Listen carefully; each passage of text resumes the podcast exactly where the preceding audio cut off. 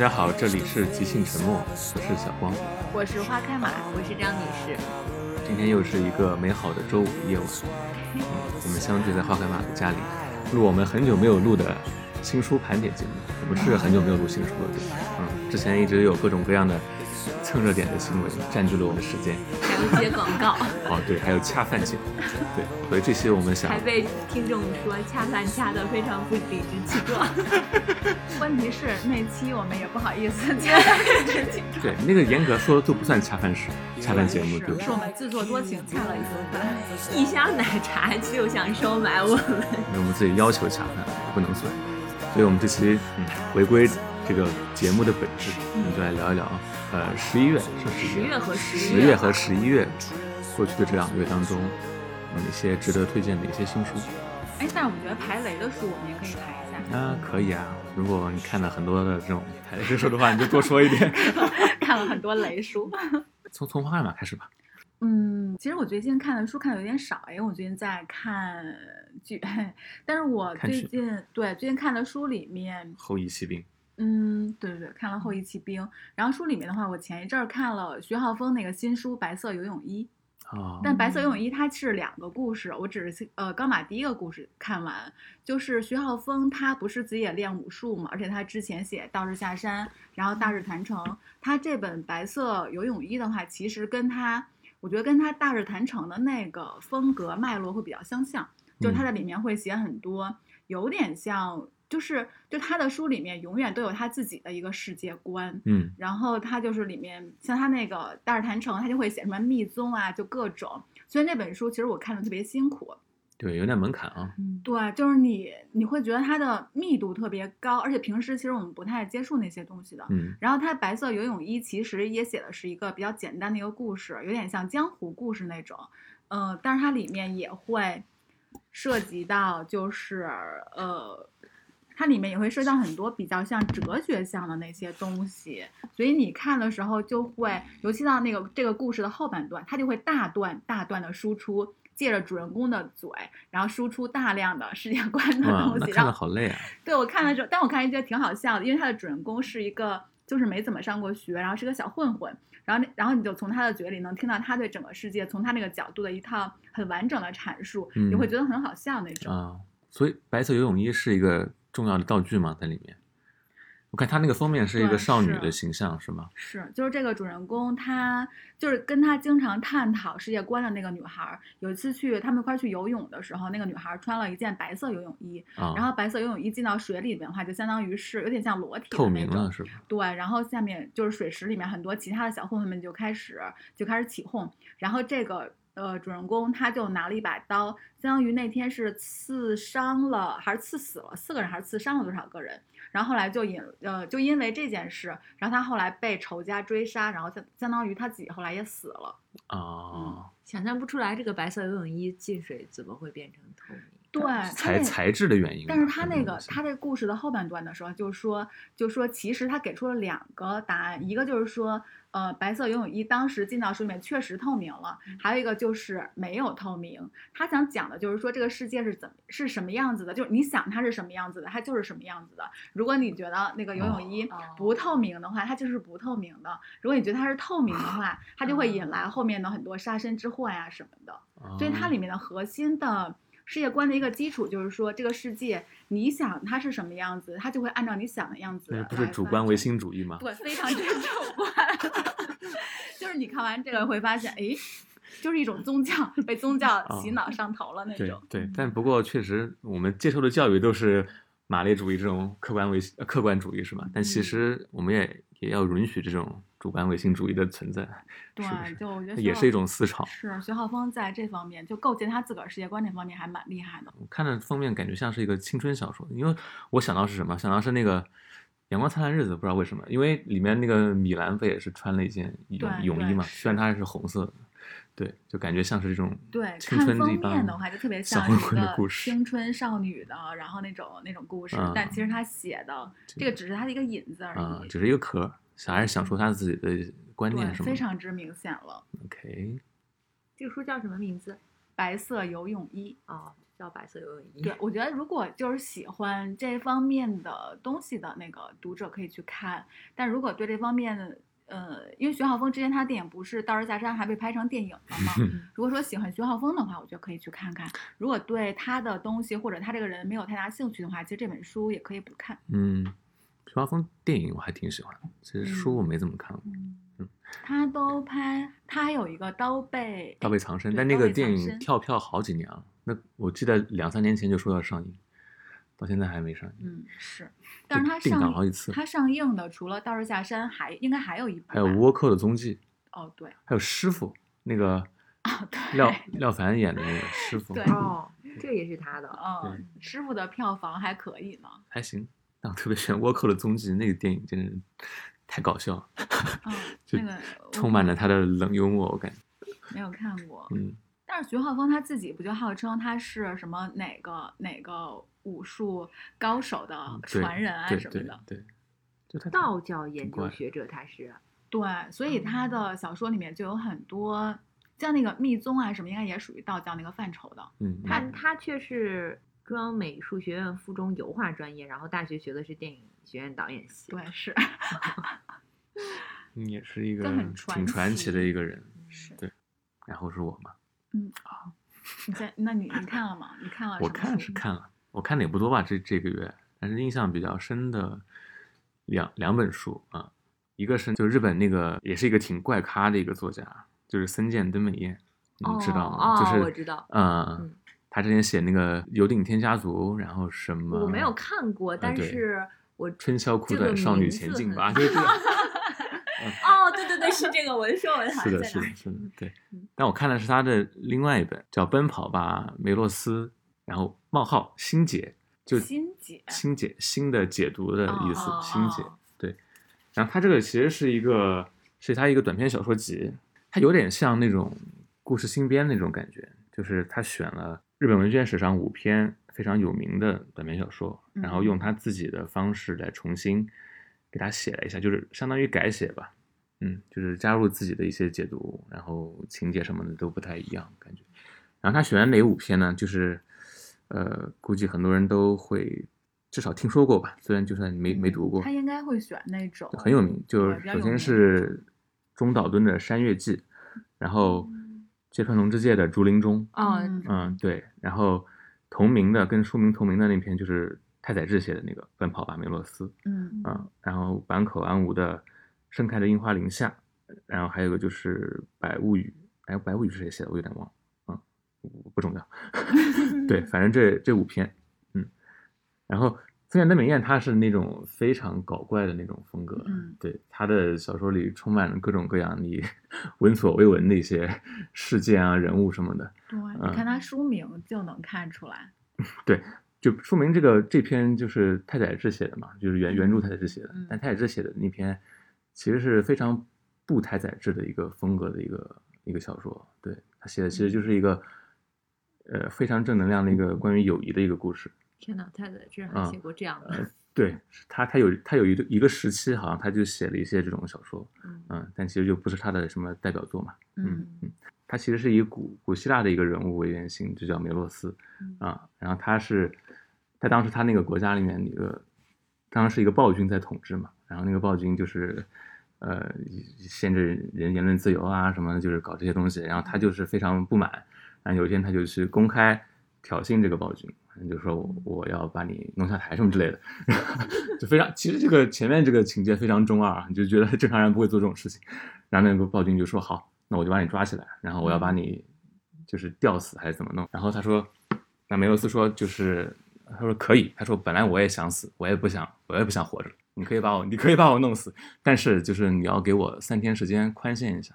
嗯、因为我她是他的妹妹还是姐姐，需要举行婚礼，嗯就是我必须把她嫁出去，这三天之内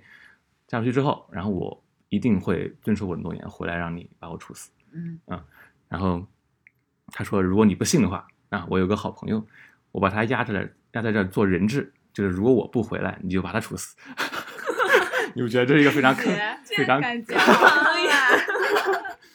对？因为这个故事就是要证明友谊是非常伟脆弱的是吗？不，他是他太宰治这个故事其实是证明友谊是非常大伟大的。啊啊，然后他他就去 所以给他，他的那个朋友 嗯，乐意吗？他朋友是非常乐意的，因为他非常信任他，就是说他觉得啊，你一定会三天之内回来把我救下来。嗯然后这个故事就完全按照他的朋友死了，没有完全按照你们想象那种团圆大结局对他费尽千辛万苦，然后这真的很不太宰治。啊对，非常不太宰治，嗯就回来了，回来，然后他应该是最后太阳快落山之前回来的，就差一点点吧，肯定要制造那种紧张的情绪。回来之后把他救下来，然后就是说啊，这个友谊是啊多么的伟大，就是 信任吧。他想、想说的是信任跟承诺这两个关键的点。但是呢，森田德美彦改写的时候，他是完全用了一个反的，他是一个反写。戏谑的那种。对，他是就比如说好朋友之间，太太就想说的是，我们应该互相信任，就是我说什么就是什么，我一定会做到，嗯你你也相信我会做到。但曾健的底下这两个人物其实是反的，就是说，互相都不信任。对对，他是这么一个情节，他不是一个要死的一个情节。主人公是学校里面一个社团的一个人，那个社团叫诡辩社，也是一帮就是乌七八糟的一些天天不知道在想什么的人聚集在一起的，算是一种 乌合之众吧。对，然后是鬼辩社，他这个他们的那个活动场地，然后是被当时就是一个叫什么图书馆警察的一个，也是学校里面那个机构给他们、嗯给他们给占领了。鬼辩社那个主人公就是就是非常不满嘛，就是说我一定要把这个教室夺回来。那个当时那个图书馆警察那个老大就说。说也可以，但是就是你现在弄不倒我嘛，因为我的势力很大。当时他们就是有一个文学节还是什么之类的，然后说你既然弄不倒我，那么就是你要受到惩罚。嗯嗯，就是我要把你绑在这里，然后你当天晚上你要只穿一条粉红色的内裤，然后在台上随着蓝色多瑙河的音乐跳一段舞才行。然后那个主人公就说说，他说行，好，我答应你，但是你要你也要给我一天时间。他说我要去给？他他说的也是我要去他姐姐什么的婚礼。嗯嗯嗯，他说我一天之内如果回不来，你就把我那个好朋友让他去，让他去。跳这个舞，嗯，然后他就走了。走他的好朋友同意吗？他他好朋友说行，那你就去吧。但是他们私底下，他好朋友跟那个警察聊天的时候说，他说我知道他肯定不会回来。嗯嗯嗯然后那个人，那主人公确实他就没有回来，他就他那一天时间就在京都那边到处在那儿什么看漫画、睡觉什么就是不之类的。想回来。对，他说他说他的意思就是我的我们之间的友谊没有必要通过这种就是互相承诺来、嗯来实现。就他说这是这是一种其实非常庸俗的友谊，嗯就如此轻易得到的友谊不算是友谊。嗯，对。他说我我相信他，就算要他上台去跳这段舞，他也是乐意的。哦，他真的好诡啊、辩哦。对，就是我我们的我们之间友谊不会因为这种小事情而受到什么呃损害或者之类的。哎，听起来还有丝丝道理。对啊，就是你觉得他逻辑非常的 一本正经胡说八道对。啊，就是非常自洽。你觉得他逻辑非常的奇怪，但是你仔细想，好像确实，如果你跟你最好的朋友之间，你们可以确实是不用怎么样，对吧？不对啊不一定是非要你说什么就是什么，或者是一定要遵守承诺。我我觉我觉得是这样，就是我觉得友谊到一定程度之后，可能对重要的不是这个，而是互相可能更更更更高层次的一些理解或者什么之类的。后海马，你嗯同意吗？我，我觉得我肯定不会干这样的事儿，但是听小光讲，我也觉得 可以有道理有有道理。就我肯定不会留着小光，然后穿一条粉红色的内裤去跳跳舞。虽然大家可能都挺想看，对对，就他的情节都是非常非常荒诞，嗯嗯，但其实你仔细想，就是还是还是有点意思。但是这个世界本来就是荒诞的呀，嗯所以我觉得他可能就是在描，就是用荒诞的形式，用夸张一点的荒荒诞的形式来，然后来描写他认为就是这样的一个东西。嗯嗯，张女士呢？但是没有不是说我 提前剧透。张女士，你最近在忙啥？为啥不看书？我最近非常忙，旧书也可以，我确实是看的不是新书，嗯对啊也可以就是都没有看完，然后进度非常慢，因为嗯。这两个月好像就是在忙一件比较家里比较大的事情，嗯。所以就，所以我前两天吧，昨天其实是昨天，都突然发现我们录音的时间马上就要到了的时候，我就非常慌，我就决定拿起手机来随便找找一个那种就是读书的 app 里边看看，不管是你也什么书太坦诚了吧？对，不管是什么书，忘记到底是在我的众多的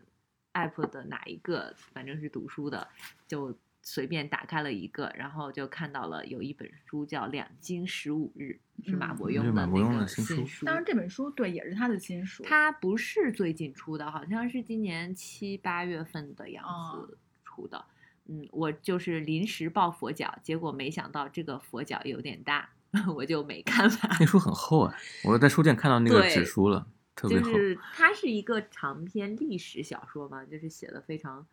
气势磅礴。嗯嗯，就我看到的这个这个书的开头就是明朝，就是它是从南京迁都到了哦，北京。这个两京对，嗯是、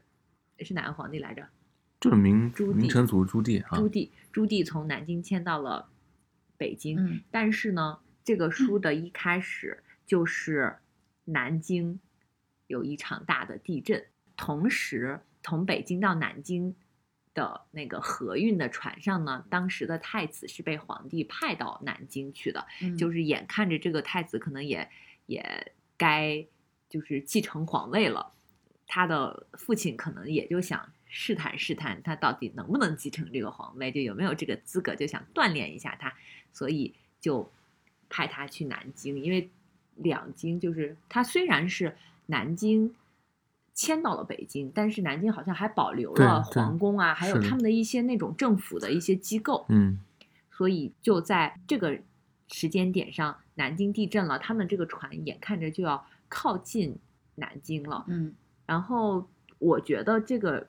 书写的非常精彩，就是我以前其实是从来没有看过他小说的，包括他很火的那些什么《长安十二时辰》啊，古董局中局》啊，就改编成影视的，嗯我也没看过，我是第一次看。所以突然发现，哎，这个好精彩，就很想一口气把它看完。我觉得它是跟其他的像什么紫禁城那个不太一样，嗯就是虽然影视改编的很好，他的影视也改编的很好，他本身写的也很好，就是他的文笔非常精彩，就那个画面感特别强。就他写这个，当这个太子的船即将要靠岸的时候，突然这个船爆炸了。嗯，他的那个描写的那个爆炸就有很一大段，就是他是以一个在岸上的人，就可能是另外一个主人公。看到这个船爆炸，就亲眼看到这个船，就是这个人在看到的一刹那，但是他不是一刹那。他说，如果以佛家的刹那来分割，就是很短暂的一刻就爆炸嘛。他看到的画面，第一个刹那是什么什么什么，第二个刹那是什么，一共可能有五个刹那，就是有五个刹那描写了这个船是怎么爆炸的。结果很不巧的是，这个在岸上看到的人把太子给救了，然后就是各种巧合，这个太子没有被炸死，嗯嗯。他因为玩的那个宠物是个好像类似于什么蟋蟀还是蛐蛐儿的那种，就跑了，然后他去找，结果他没有在那个爆炸的核心点，可能就自己游上了岸，就被岸上的这个人把他给救了，救了，但是他不知道这是太子，嗯就把他绑起来，然后一路上又打又又什么的，还遇到了两个想要就是呃那个爆炸了，你压的这个人是谁？给我看一眼。我们就他把他救了，碰到的那两个人，他就知道了这个说他们肯定是制造爆炸的人，嗯在交手的过程中把这两个人杀了。后来呢，就他把他带到了一个就是另外一波势力，因为当时整个南京势力非常复杂。当时他有一句话，就是南京城内的治安力量颇为复杂。就这一句话，你就知道，嗯，后边好戏在后头，就是各个力量可能都在博弈。就具体到底是谁把船炸了，然后后边是怎么发展，你就会非常想嗯，知道，也就吸引着我一直看，一直看。我看到有评论说，有一个人一口气花了六个小时把这本书看完的，就不像我们看以前别的小说或者是别的书，就每天晚上可能看一点，然后可能一个嗯礼拜把它看完。因为他的书情节性特别强，我当时看他的《长安十二时辰》，其实也嗯是一个周末就一下子就看完了。我是觉得他的那个画面感描写的特别好。对，是马伯庸还是非常会写故事的。嗯，而且我觉得他文笔很好，对他又有很有公式你刚才说他的他比拿拿他跟紫禁城比，我觉得 会把他没得比那会会把他文笔文笔还是比紫禁城好太多对，了，紫禁城的小说基本上没有文笔可没有文笔言。可以。就是马伯庸写东西，因为他他就是还很喜欢历史嘛，所以他里面其实会有很多。对，我觉得能把历历史写好的很难。是嗯，他积累的很好嘛，就是细节太多了这些东西。然后我其实就一共这两个月，可能也就看了两本书。嗯，这个是我临时抱佛脚 抱来的，然后另外一本是，就是已经过了一段时间了，但是也是在这个期间看的一本书。但是这个书其实也是在今年的七八月份出版的，它不是最最新最新的新书，就是我的二本学生啊，那本书。对，确实不嗯太新了。大概是今年夏天出版的吧。嗯那个书是我完整看完的，就是他是一个呃，在广州的一个二本的学校教书的一个老师嗯写的。然后那个学校呢是一个呃金融类的学校，但是这个老师教的是中文，所以就可以想象它其实是一个很边缘的学科，教的也都是非常实用的。比如说公文写作呀、嗯这种的，后来慢慢的，可能这个学校级别提高了之后，他们就有专门的文学专业。他在教课的过程中观察了他的一批八零后的学生到九零后的学生，因为他可能跨度有有大概十年的时间，就是八五八六年的出生的这一批学生是他最早教的学生，嗯一直到可能二零一六一七年他教的新生就已经是可能是九五九六年的这一批，嗯，他就在观察这批学生的时候，就发现通过这些学生观察整个他们自己、他们背后的家庭、他们的成长以及这个社会的一些变迁。嗯，这个书我当时是跟我们那一期的上一期推荐书的那一期是跟推荐的那个就是小光推荐的那个《起步缓归》啊是去过关对两本书一起看的，嗯。所以我其实挺觉得这两本书适合一起看，嗯，但是看完了之后就还挺压抑的，嗯，二本学生感觉有点小镇做题家那种感觉，是吗？就是一方面有小镇做题家，一方面又有二本学生。然后我们最近一直在聊的什么内卷啊、打工人啊，你们不觉得就是我们越来越难突破这个阶层？啊，对，嗯是感觉已经固化了。对，然后我们一直可能平常接触的是那些。嗯，哪怕你周围没有，嗯，但是你所看到的，嗯，新闻也好，就是网络上的这些信息也好，你可能都会向上看，就是那些名校毕业的，嗯哪怕嗯人。家是小镇做题家，可能他们至少人家是九八五二幺幺嗯。的做题家，然后呃，还有一些什么海归啊，有一有很多很年轻的成功人士啊，就我们这种信息一直在充斥在我们的周围，但是我们很少关注到那些很普通的人，比如说像二本的学生，就是我看到过一个数据，就是说中国本科学历的人占中国总人口的只有百分之二十，就是那些顶尖学校的人就更少，就在金字嗯塔顶尖的就少之又少，大部分人可能都是二本啊，或者是专科呀，是。这个层就是阶层的。嗯然后他们八五后和九五后这两拨人，他们的就是所面临的困境或者是所面临的问题也是不一样的。比如说像在这个书里边，作者写的他最早的一批学生，其实还是赶上了广州、深圳的一些发展的好时候的。嗯他们可嗯能早早的毕业之后，有一些很容易就，并没有说我们那时候毕业的时候觉得找工作很难，但是也没有像现在可能这么难吧。就他们很顺利的，就多多少少你可能就是需要打拼，需要努力，你还是可以实现，就是你达到一个中产。比如说现在可能三十五六岁的，嗯他们已经结婚有孩子，家里可能也买了房子，也也有车，工作也比较稳定，就是在你可能在你的单位里还算是一个中层的领导。但是到了现在九零后或者是九五九五后的这些年轻人，他们就已经很难，而且他们也非常现实，就是说我想留在广州已经不太可能。嗯而这个这个二本学校，它招收的大部分是广东本省的学生，嗯也有一些北方的学生，就比较少。然后家庭条件在这个书里，他写的都是，嗯，家庭条件很普通，就家里兄弟姐妹很多，嗯嗯可能当年，嗯，家里为了这种超生东躲西藏，他们很从小可能是跟爷爷奶奶长大的，也很少感受到父母的爱，嗯，基本上是这一类群体。嗯嗯，也许有那种家庭条件很好的，但是他没有写，或者是其实大部分能够代表大多数的，还是就是非常非常普通的这些人。嗯，所以我当时看完《起步怀归》，再看这个就就觉得《起步怀归》里的人，其实跟他们，我觉得其实是没有什么区别的。就可能嗯，起步还会更更低更低一层对吧，嗯，对，二本可能还稍微好一些。对，为什么我们经常会觉得有一些什么像拼多多或者是快手这种 A P P 为什么这么火？我们有的时候还觉得他们很 low，但是没有想过的是，中国大部分都是这些。就是现在其实越来越多的人已经在我们的视野里面逐渐就消失了。就跟当时我看那个我在底层生活，就美国那个作作家写那本书，他就说穷人其实，在我们的视野里就会慢慢就消失了，就消失的穷人嘛。这看不见的美国，对，有一个嗯趋势就是越来越多的人其实可能就是就是会被逐渐的就在你的视野里面消失了。对，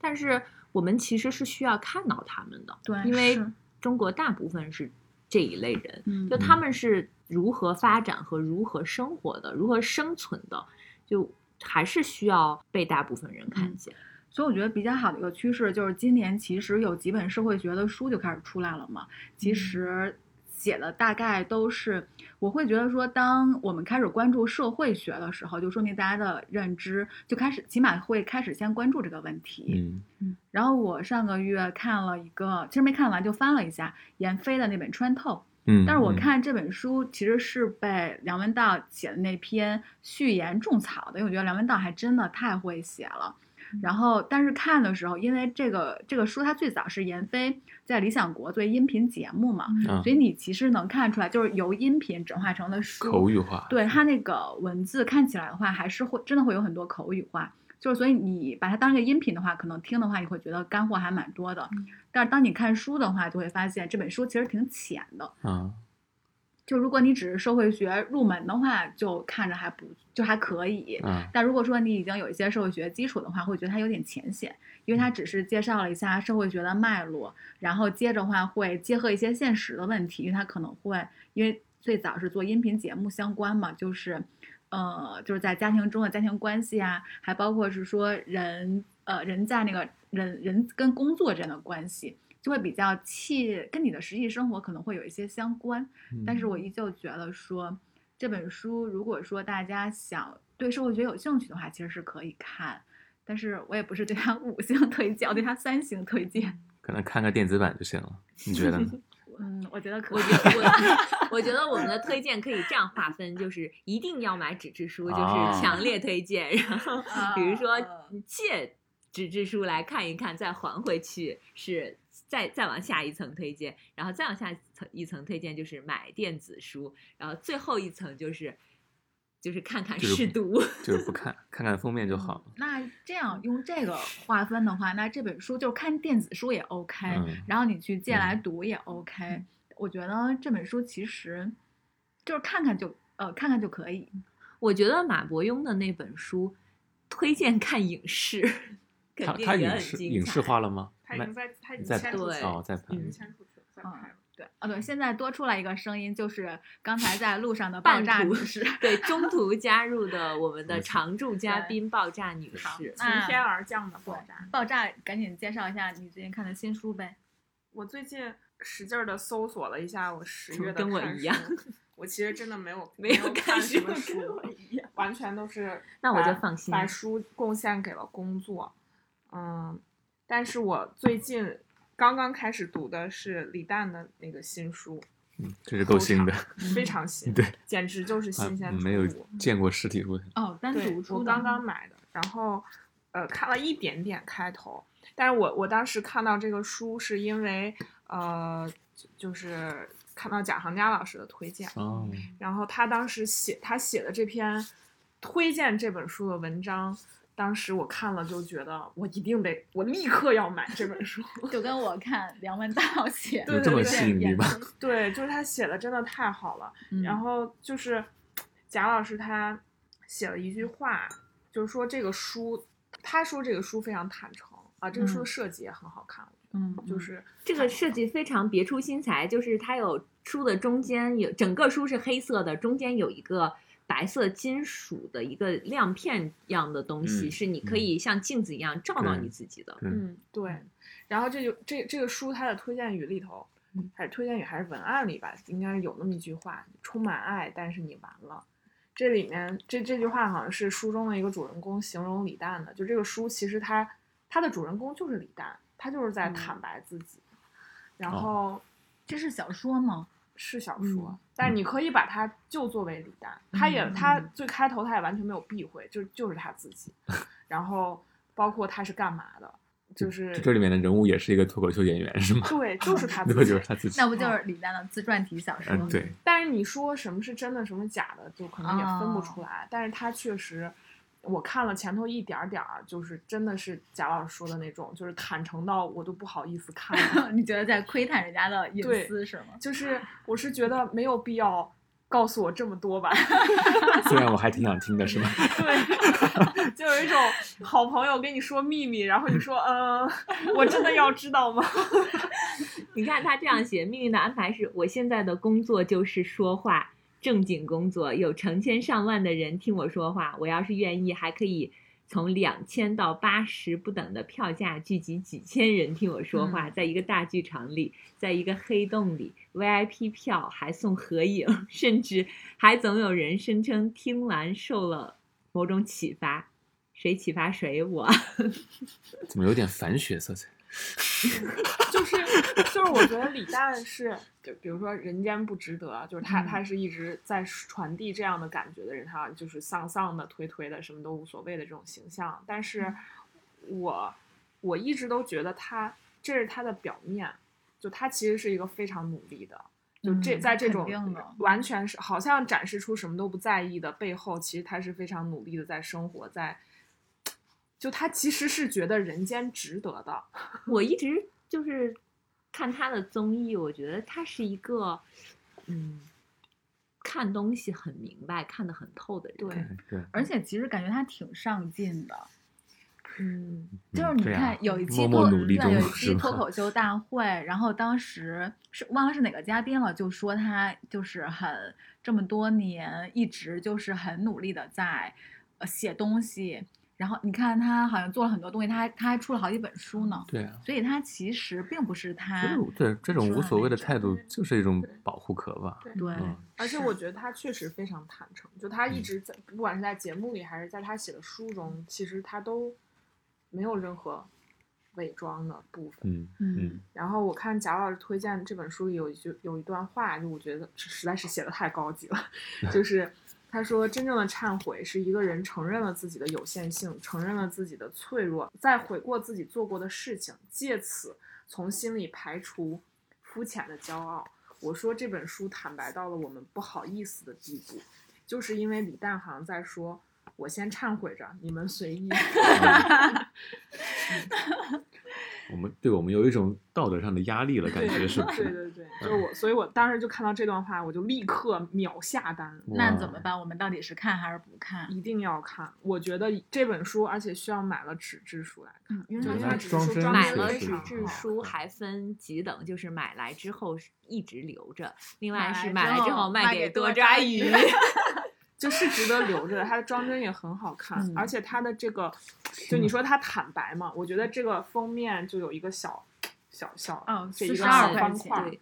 然后是让你正视自己，对，就是？看到自己嗯忏悔的镜子，。我天呐，那我不敢买 认清你自己。每天都要看 面对自己。这也是我最近就是，嗯、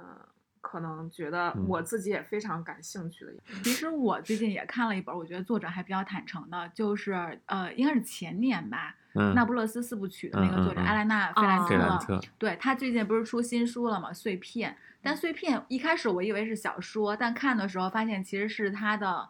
嗯，随笔吧对，随笔，就是他嗯有些是跟他的编辑，然后往返的对话，还有些是那个就记者要采访他，但是呢，他只是把答案写出来。但是他又不发给那个记者，因嗯为那个范兰特他不是也秉持着说这个作品我只要写出来之后，他就跟我没有任何关系了。嗯嗯，他他的意思是说，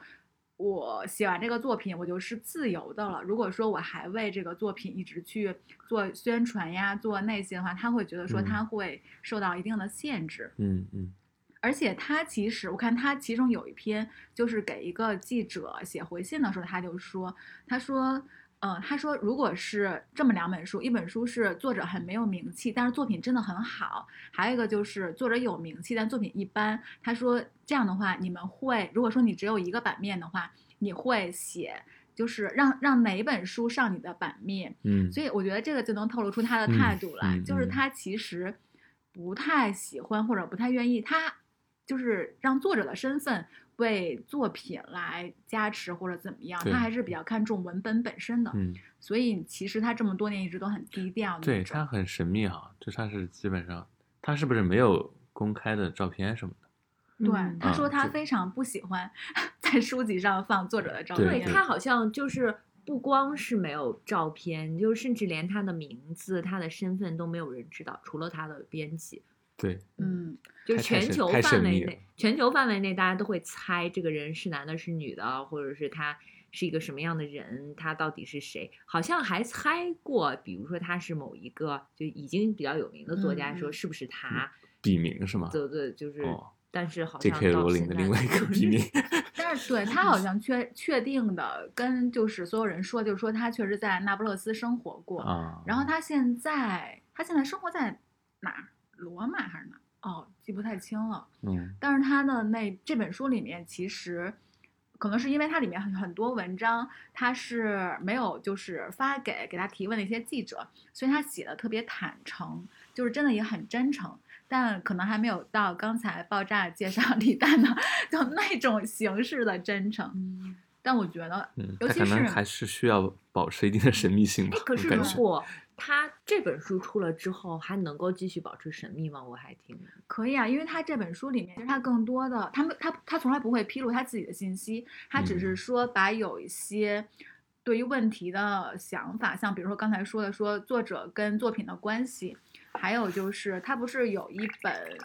他之前有一部最早的小说叫《凡人的爱》，后来被拍成那个电影了，然后里面有几篇是他跟导演的，就是就怎么修改文本的一个讨论。嗯，然后这里面其实更多的是他对于做创作态度的一个描写，所以其实依他依旧是神秘的。我有一个朋友前一阵儿跟我提到过这本书，他非常喜欢。我觉得费兰特有一个特别强大的本事，就是细节描写的能力。你看《那不勒斯》的时候，我觉得他就把两个女孩之间那种情感情绪，然嗯后嗯天才跟平庸的人，就所有他这些都写的特别的，就是特别有厚度，这应该是他出的第一本非虚构作品吧？应该是啊，这之前应该都是小说。对对，然后他就说，他写作是为了证明他自己活过啊，在写作里学会重新规划自我，把自己融入写作里。对，是，就是费兰特，他可能真的是一个为写作、嗯或者写作为他而生的，非常。纯粹的一个作家。对是吧对是嗯，就是他写作真的没不掺杂任何嗯其他的想法，嗯他就觉得他嗯活着就是为了写作。写作就是写作本身，就不应该受到作者本身的身份或者是个人因素的影响。是，嗯他好像有点像理想主义的那种写作者，但是他是真的非常之坦诚跟真诚。我觉得这本书会是一个越看越好看的书。这本书，我觉得大家需要买纸书对，可以买纸，可以买纸书。我还没有看到实体书，我只看到有电子书上架。嗯但我现在看的是电子书，但我觉得大家嗯可以买纸质书，因为他的《那不勒斯》，我当时就买了纸质书，我还挺嗯喜欢他的。嗯，小光呢？我还看了一本，其实大概是翻了一下，没有没有看完，就是美国一个旅行作家叫保罗·索鲁，对他写的一个叫《旅行之道》的一本书。保罗·索鲁他之前写过一些，就是他他特别喜欢就是到处游玩什么的嘛。他因为他美国作家，他经常会去南美或者去就就在美国本土坐火车什么的，写过那些什么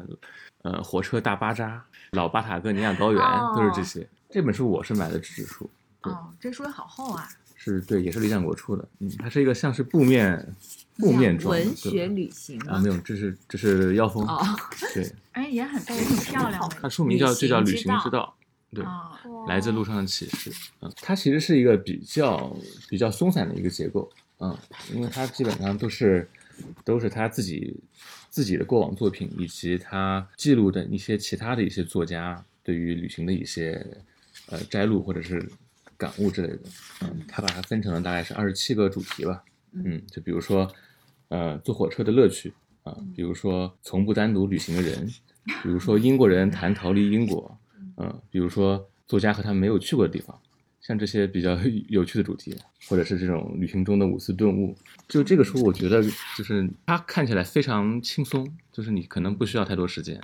嗯，可能你睡前读这么一小段就就可以了，就是就它其实是整个做的这个工艺加上内容的选编，就是很适合你在路上看，嗯，就是通通勤读物吧。感觉作者感觉他是随手记，然后我们可以随手读的那种。对，它其实是一个，我觉得它可以作为一种书单的索引，就是你想，比如说你想知道关于旅行文学有哪些作者写过这方面的主题，或者说写过哪些区域的呃书，你都可以看，从从这里面找出来，因为它其实后面也有一个，相当于是一个索引哦书目的，哦就是按那种呃首字母排序，嗯，嗯作者的作者的名称以及是作品的对照表，嗯。嗯，对，其实它相当于我觉得是一个旅行文学的一个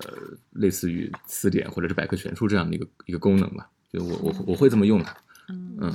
然后里面还有一些很很搞笑的一些八卦，有一些大作家他本身也是一个非常写非常喜欢写旅行文学的一些一些人嘛，嗯。就比如说奈保尔，他在印度的时候遇到的一些麻烦的事情，因为他当时需要填写各种表格，手续非常繁琐，他他就写的说，他说我的旅伴晕倒了，对，但是呢，在这本书在美国版的时候，他这句话被改成我的太太晕倒了，啊，嗯，对，因为他当时在印度旅行的时候，他的太太，对，就他的原原配太太是一直在陪着他的，啊嗯，但是呢，就是在他的书里，他只被提到过那一次。为什么？就是之后，就奈巴尔把他抛弃了，就是在另外一本书，就是陪他的就另外就就已经不是这个原配的太太了，就是就是他的情妇了。然后这个情妇呢，还陪他去了另外一个地方，然后又写又写了另外一本书。对，就基本上是整个在周游穆斯林世界的时候，都是这个情妇在陪他。嗯然后在另外一本书，大概是第三本还是第四本书里面的时候，他在中途又被另外一个人取代了，就是就是可能是他的另外一个情妇。嗯 那那就是说，他这些情妇其实都没有拥有姓名，都只是旅伴。啊，不是，他的书里面可能会提到这个人，但可能没有啊标明说就是这个人跟我是什么关系。啊嗯，对，但之后可能就别人知道啊，这个人原来其实是 其实是你的对你的情妇，或者是你的另外一任一任夫人。就是说他去不同的地方旅行，其实是陪在他身边的是不同的对人。对对，是的。好像海明威也是，就是跟他的太太就是在写过一本，就是类似于哦什么 旅行的是那个叫什么什么曙光是真吧？曙啊对曙曙光是真，曙光是真，就他跟他太太去非洲的时候嗯写的。但本来觉得这种作家其实有很多情妇，感觉是一个非常正常的事情。也挺麻烦的，每次还得标明到底是哪一个。浪第几任？第几任是吧？浪漫的灵魂总有很多陪伴者。嗯哎，想起来之前詹宏志写那本《旅行旅行与读书对，啊但他那本就很长，就每篇都非常长。啊，他那个可能就是结构比较完整。嗯，像这个保罗·索鲁其实就是像像像像是一个拼盘一样的一个作品。对，可能旅行与读书就看着可能，因为它太长了嘛，你还还要有阅读的连贯性嘛，嗯可能看嗯着会比较稍微重一点。这本书感觉就很轻巧，嗯，就随意来读一读嗯。有一些地方他们可能会有那种，就是呃，邀请某一个作家来我这里，就是你在我给你提供什么哦费用啊，或者是你住的地方 什么的，你就在这里，呃，比如说住上一个月，你就在这里写作，那种的。类似于住店或者什么住住城。嗯对对对好，那这大家有需要排雷的书吗？排类其实没有吧？看的嗯太少了，对，我也没有看那么多。但最近确实看的书里面也没有那种特别不主要是我们好像也不，目前我们这几个人里边，就是有一定的能力来选自己喜欢的书，基本上就会避开那些。基本上筛选的书还是基本想看的那些吧。嗯，对，主要可能我们大部分看的太少了。大部分就是工作，哎，我突然想起，是我几年之前有一本书，就当时特别火，应该是白马时光出的那本，呃，摆摆渡渡人对，嗯那本书当时不卖的特别火嘛？我觉得那本书可能是我读书这么多年遇到的唯一一个大雷，天雷。哦，爆炸版的美就是是？完全匹配不上他的那个就那宣本书，传是吧对，当时是我去一个书店，就跟哦朋友约着去书你店嘛。在某期节目里提到啊过，，我已经提到过，但可能可能就是之前吐槽那期吐槽是吧？那期，啊啊嗯哦，对，我我还想到了一本书，很想推荐，但是是我没看的，嗯但是我非常想买来看，就是陈春成的那个，啊，啊，夜晚的潜夜晚的水潜水艇对我也想看那本嗯书。就是我我也是最最早是看贾老师推荐，然后他说他说这是他见过最纯粹的中文，哇，这个评价也太高了吧评价？非常高。哎，我觉得贾行家老师真的特别会推荐书，哎，他经常说一些话让你无法拒绝，就想买他来看他嗯，好想下期邀请他。他是他是我我们心中的神，嗯，他真的非常可爱，而且是一个写稿写稿这本写稿机器写稿机器，《夜晚的潜水艇》这本书，我是被小光种草的。有一嗯次是我们一起去书店还是去哪儿？哦，然后你说到这本书，对，然后因为他作者是个九零后的作家，而且他是这是他第一本书，就是他哦九零后。他之前在豆瓣上写那些日记都非常牛逼。对，然后我嗯还、因为也是我这个月上个月做那个啊，这个月做那个刘苏里的讲座，嗯然后呃就这本书在万圣书园的榜单里其实也出现了，嗯然后嗯他也推荐了这个书，嗯然后他他提到一点我觉得非常厉害，就是他说他说他其实呃就是可能大多数人。对这个书的评价都说它是文字纯粹啊，然后想象力很奇特啊之类的，就是从从文学这个角度。但是他说我只能看出，我我看文学书的好，只能看出文学中，呃，其中非文学的部分，比如说他对他的哲思，或者对一些嗯事情的批判，嗯或者对就是给能够给予我另外一个时呃时空的可信知识。他当时是这么哦说的，嗯因为他觉得就是一本文学书，它的文字多么纯粹，多么哦漂亮，这其实是他必备基的本功。对，就是他必须的。然后他觉得这个作家作为一个九零后、九零年的人，呃，他看这本书的感受就是，这个作者是想清楚了背后的这些问题的。嗯嗯嗯，好，我也想看一下。就我觉得这是一个很高的评价，就作为一个前辈来评价一个 出了第一本书的一个年嗯轻作者。有一本正直的新书《先正》，我也想看。先正，对我也想嗯看，应因为正直，我觉得其实我觉得啊，东北复兴三北杰文艺复兴对里面，其实我最喜欢的就是正直。他那嗯本生吞，他上一本生吞也很好看。我觉得正直，正直也是一个很会写的人。其实我觉得他比双雪涛写的更好。拉踩开始，哦，双雪涛，对不起，打住，对，打住，不能这样，各有特色。今天我们都也推荐了几本最近在看的书，下一次可能要明年再。下次我们做做新书盘点的时候，可能还是需要大家啊嗯多多 看一读，把把把书看一看我，对们对我们下次不是要做年度盘点了啊，那那就嗯准备需要更加充分了。嗯，是对，就说一本吧，我觉得年度盘点是不是？年度盘点可能我们不不是推荐书，但是现在还没有想好，就是我们现在离二零二一年也啊。马上就也没没多长时间了，我们是有一个计划，想要在今年最后一期的时候做一次嗯年度盘盘点，点但是嗯。我们其实还不满一年，我们是四月份做的对，四月十几号，四月中旬才嗯开始第一期，所以盘点一下从四月份到现在，但是具体想要聊什么还可以聊一没有想好。些这一年发生的嗯事件什么的。嗯对，对也不一定是说一定要推荐书。嗯，其实也欢迎听众嗯给我们在喜马拉雅、小宇宙、荔枝等等的，就是可以看到我们、听到我们的地方，还有我们的公众账号给我们留言，可以说你们想听什么，对，想想听什么样的书，或者是想听什么关于什么样的主书的内容啊、嗯，或者是也可以推荐你们最近在读的比较好的书，或者是不好的书，都可以跟我们讨论。嗯嗯，或者是你们想听什么，我们年度盘点说什么也行。可以。那这期就先这样吧好，呀欢迎大家订阅我们，拜拜拜拜。拜拜。拜拜。